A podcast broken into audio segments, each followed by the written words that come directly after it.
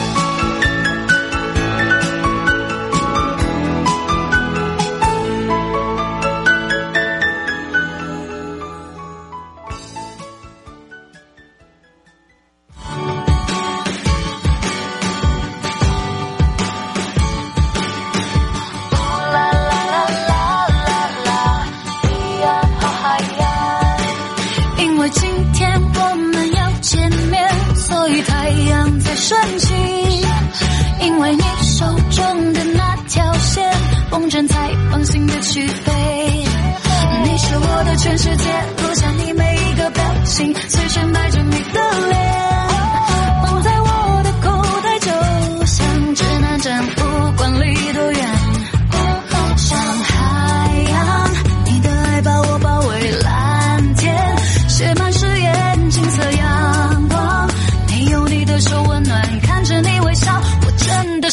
的眨眼。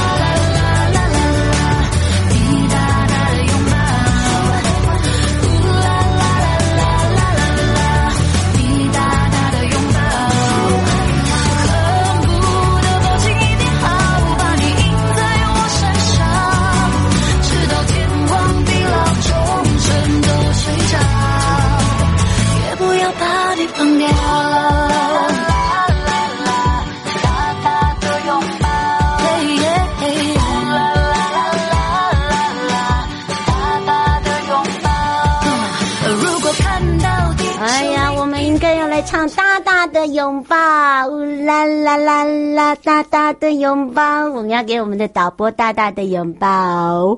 哎，其实啊，这个有时候啊，呃，一个小小的动作，大大的拥抱哦，虽然那个拥抱感哦，哎，这个感觉就是不一样，抱起来。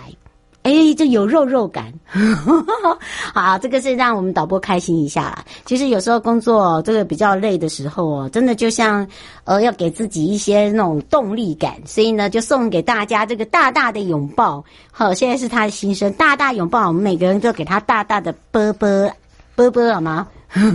好好的，当然呢，回到了生活法律生活法庭啊。好的，当然呢，我们也要来看到了，但今天呢比较特别哦，这个回到了台生活法律生活法庭的部分呢，是由黄正雄主任检察官哦，台北地检署呃会以这个通奸罪除罪后的一些性自主权的案例哦，来跟大家说明。那今天为什么会拿这个来讲哦？很多人就会觉得说啊，最近的新闻有看到一些这个。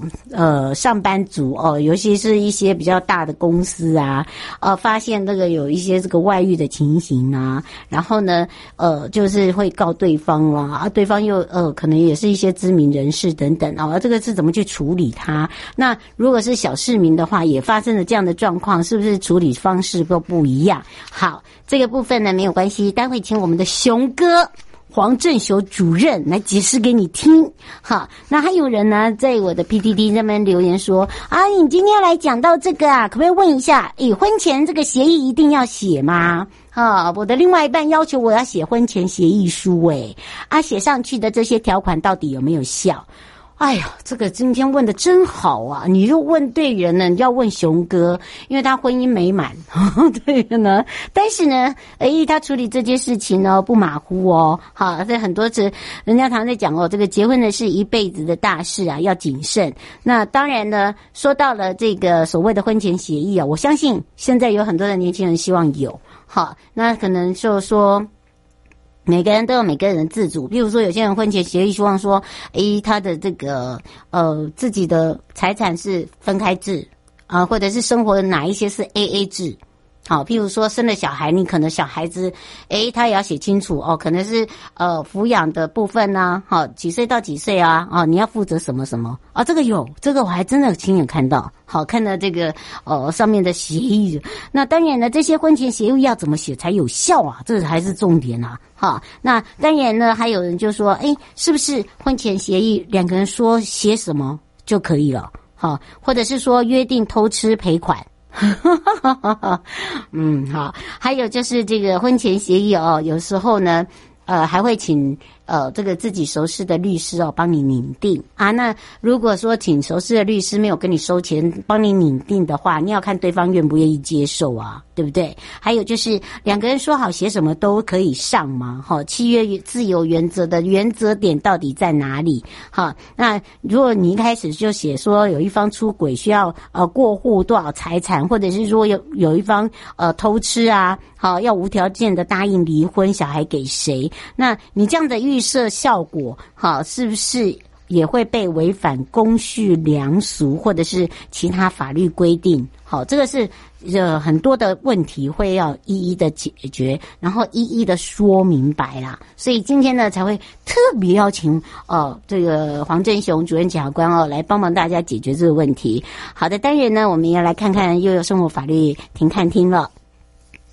为了协助在我国服刑的外籍受刑人，呃，可以回到他原籍国家来执行其他剩下的刑期，那么，呃，有利家属哦，可以这个就近探视。那当然，受刑人的这个执行期满，呃，重返社会来达到特别预防的教化成效之外，那么法务部呢也持续推动了受刑人移交，所以在今年的八月三十号，顺利的将一名呃我国服刑在。这个瑞士籍哦，在我国服刑的瑞士籍的受刑人移交，那么移交到瑞士警方的手上，然后接返回国继续服刑。那我国跟瑞士呢，是在一百零九年的十二月十一号完成签署移交受刑人的协定之后，首位。哦，完成移交回到瑞士服刑的受刑人，也展现了我国具有实践国人人道主义的一个努力。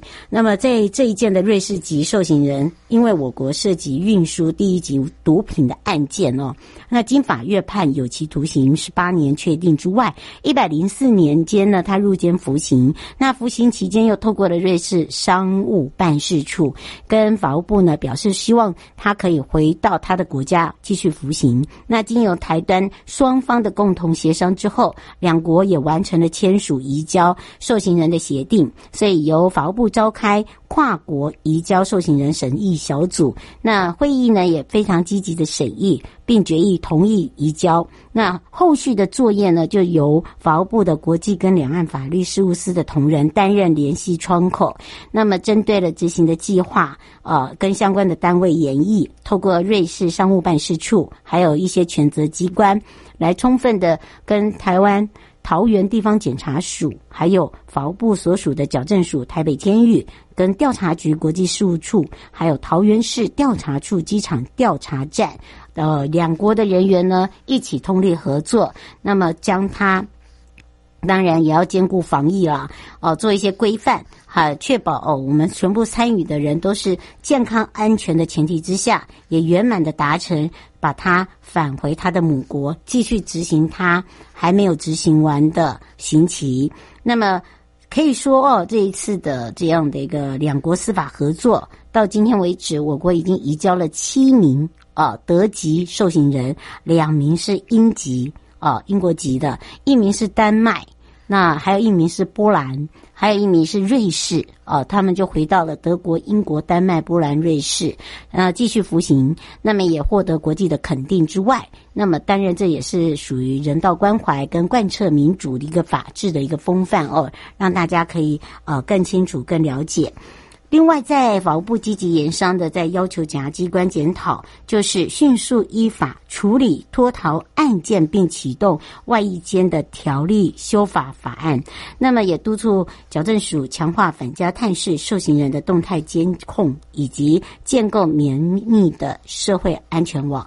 那么，在八月二十二号的中午发生这个台南的事件哦，那当然呢，也使得这个。检察机关也迅速的呃处理监所人犯脱逃的案件。那么，另外针对呢这个外役监相关的法规修正哦，法务部呢站在积极，那么也在二十四号召开了矫正署相关的呃司处，呃包含了外役监条例，还有外役监遴选实施办法跟审议标准，呃来通盘检讨。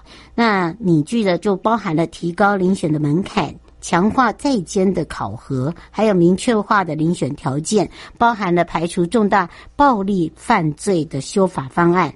那么来调整整个外役监遴选办法跟外役监受刑人的审查基准，那使得呢整个一个修正呢，这一次邀请了监狱犯罪学家。哦，还有一些学者，包含了监狱实务工作经验者、监所关注小组、民间司法改革基金会等等，总共有九名成员。那么也进行了这个盐商外役监条例修法跟外役监改进措施的会议。此外呢，在修法前，为了建构绵密的社会安全网，也。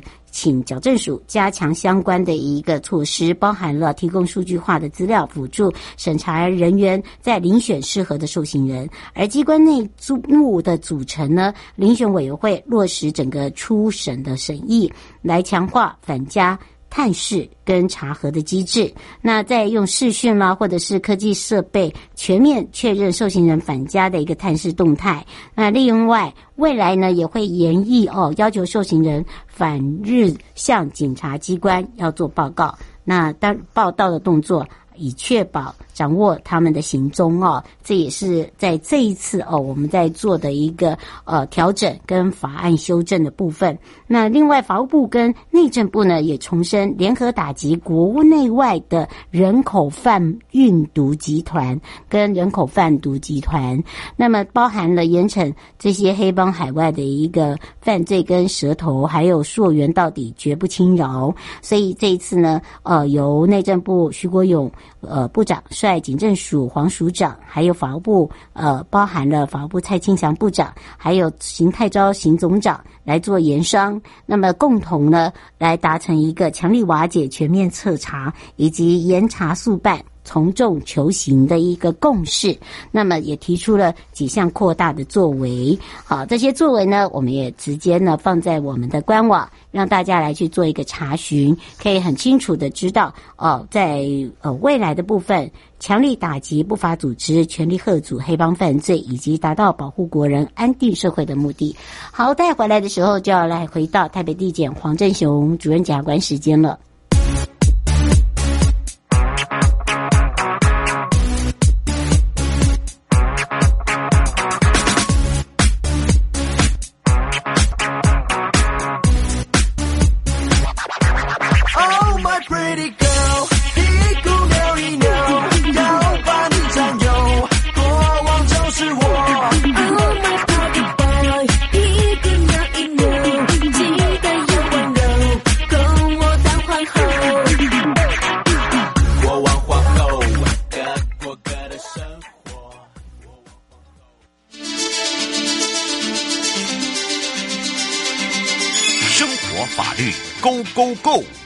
我生活的好伙伴，我是你的好朋友哦。我是你的好朋友瑶瑶，再度回到了 U Life Show FM 零四点一正声广播电台，陪同大家也要开放零二三七二九二零啊。那么今天我们放上去的主题是通奸罪除罪之后的一个性自主权案例的简介之外哦。那么当然呢，今天陪伴大家也是大家的好朋友台北地检署黄正雄主任检察官，我们的雄哥了。全省各地的好朋友跟我们的网络上的朋友啊，刚刚也有讲到了。那可不可以再问一下主任，呃，这个婚前协议哦，最近呢，我的另外一半要求我写，那要写哪些条款？写上去就有效吗？哎，这个问的好哎，这个你问我问不准哦。好的，当然呢，我们赶快来让黄正雄主任检察官跟大家打个招呼，哈喽，哈喽，哎，瑶瑶以及线上大家。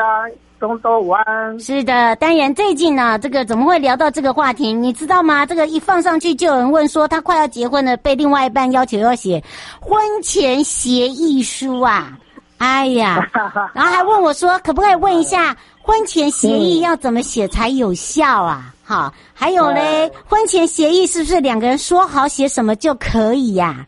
啊，可不可以帮忙再问一下，婚前协议两个人说写什么可以上之外，这个契约自由原则在哪里呀？哦，我哟，你惨啦，惨了，真的惨了啊！这个，哎呀，这个这个最近啊，我们就是看到新闻啊，就是说有有一个研究机构这个。男性副主管跟这某行销策略中心女性副主管的不伦啊，嗯，那两个人有一个外宿照片呐、啊，行车记录器又侧录到说两个人怎么是互称老公老婆，嗯，还有谈到姓氏的相关的会对话，嗯，那就认为啊，这个老婆当然就认为他这个配偶权被侵害了哈，那就请求这个这个要要要赔偿一百万，嗯，好、啊，那我们就拿出来说，哎啊，之前有四四七九一号说这个有性自主权受宪法保障啊，哦，那他们这样子男欢女爱是不是就有受到保障嘞？嗯，那其实啊，法院就说这个大法官这个解释并没有说这个配偶忠诚义务啊就不算了。哦，可以随便乱来，没有哦，哦没有这样说哦。嗯，那而且呢，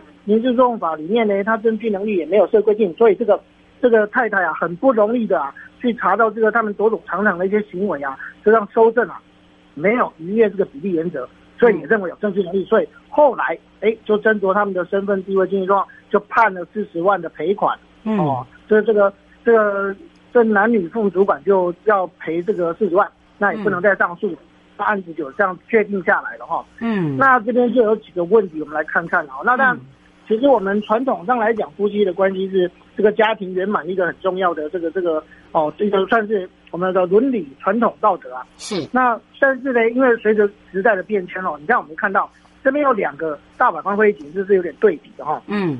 那一个是民国九十一年的时候，嗯，那这个时候是讲到说，诶，他这个婚姻跟家庭是这个受宪法保障的话，嗯、那基于这个人格自由啊，维护人伦秩秩序啊，男女平等啊，养育子女等等这些社会功能啊，嗯，哦，那要确保婚姻制度的存续跟圆满，那当然就可以规定哦，有一些规范来规定，嗯、那性行为自由跟个人人格不可分离，哦，嗯、这个我们这个。性性关系这个是很重要的哈，是。那当然你可以自己决定啊，要跟谁发生性事哦，这个你当然可以大家开心，但是呢，你在不妨害社会秩序公共利益的前提下才会受到保障，所以他还是要受到这个家庭婚姻家庭制度的约制哦。哦，你一旦有婚姻跟家庭的时候，你不是高兴就好哦，随随便便就可以来。所以这个时候来讲说，他如果配偶一方跟第三人的性行为，嗯，应该怎么样限制？有没有违反比例原则的？那要不要用刑法来？来来来来来处罚哦！每一个国家其实你看哦，大家那种关于性关系的这个开放的程度是不一样的了哈。那所以呢，从我们这个传统来看呢，这个照解释那时候当时九十年是认为说，哎，我们的这个规定啊，而且他又去告诉乃论，他已经尊重到这个配偶的的自主决定权。哦，你可以决定要不要告你对那个配偶的这个通奸的行为。哦，那甚至可以原谅哦，甚至可以原谅哈，可以先原谅哦，那你就不能提告哦。所以他看起来。这个没有逾越这个立法形成自由的空间，那跟这个我们二十三宪法二十三条比例原则也没有违背，所以那个时候是觉得说，本来通奸用刑法处罚是刚好而已啊，哈，嗯，刚好而已。但是时过境迁，到了一百零九年，你看过了这样的快二十年的时候呢，对啊，不一样了，对不对？对，因为现在整个时代，大家觉得，哎呀，这个强迫来的感情也不算是感情了啦，哈，这个感情是不能强迫的，所以呢，他这个时候我们变得比较开放了，哈。那他这边就解释到，就是说，哎，那关于这个保障性自主权限制与宪法二十三条比例原则不符哦，哦，这个时候变成不符了，通奸罪这个已经不变不符比例原则了哈、哦，所以刚刚讲那个五四五五四号的这个解释就应该要变更了，哦，所以就整个，哎，你看就翻盘喽，翻盘喽，哦，哦，这个这个我们就看到这，所以刚刚那个两位副主管呢，他就主张这个，哎，你看啊，我们有性自主的保障。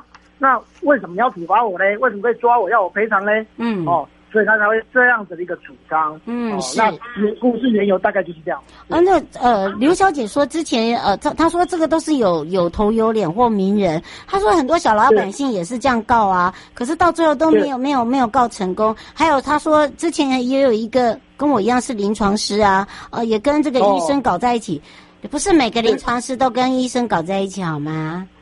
对 对对，什么嘛，真的是，哦，哎，你这个这个刘小姐这样不行的呀！我说的，对对对对，这样会讲我很敏感哦，我们没有跟医生搞在一起哦。哦，对对对，他说这个也是，他如果他说有他们他们在上电视也说他坚持不赔，这个后面没有后面的效益，难道说不赔就可以不赔吗？他想请问。哦。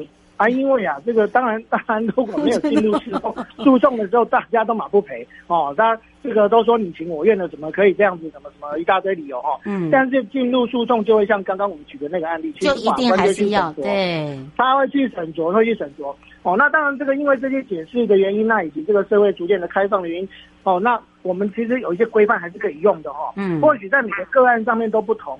那当然，本来有时候这个赔偿金额也会考虑到身份地位，确实会。哦。嗯但是，假如是符合他权利的主张，一定这个法官应该会给他公正客观的一个审判的结果了哈。嗯。那因为我们也认为说，这个配偶权它也是一个权利了哈。嗯。那我们这个相关的法条，就是说大家可以自行看看了，我有把它列在上面。嗯。好，那那其实我们这个也也看到法律的见解啊，看到法律见解，就是说法院的判决里面，其实它针对配偶权是不是一种权利，其实也有不同的看法，也有不同看法哈。嗯好，那我们刚刚看到那件事，认为是有的哦。好，嗯，那因为他是基于他配偶关系的一个身份法益来主张。好，那他被侵害的话，那你看就是说，法院多数都认为说，男女双方以共同生活为目的，那缔结这个身份契约。哦，我们那张婚姻结婚证书就是个身份契约。嗯，要听好哦。那这个签约之后，嗯、对，签约之后你就是两个要绑在一起嘛。哦，嗯、那我们就是会会依这个民法许多相关的这个这个。